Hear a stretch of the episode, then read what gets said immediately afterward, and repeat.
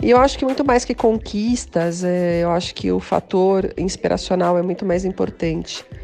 Então, para mim, os resultados, eles na verdade são uma consequência, é, não, são, não é o mais importante, né? Acho que o mais importante realmente é o processo, a trajetória, o seu empenho na prova.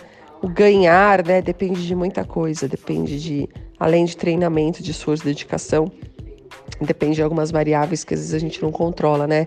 Equipamento, quedas, né, também podem acontecer que te tiram ali do, do pódio.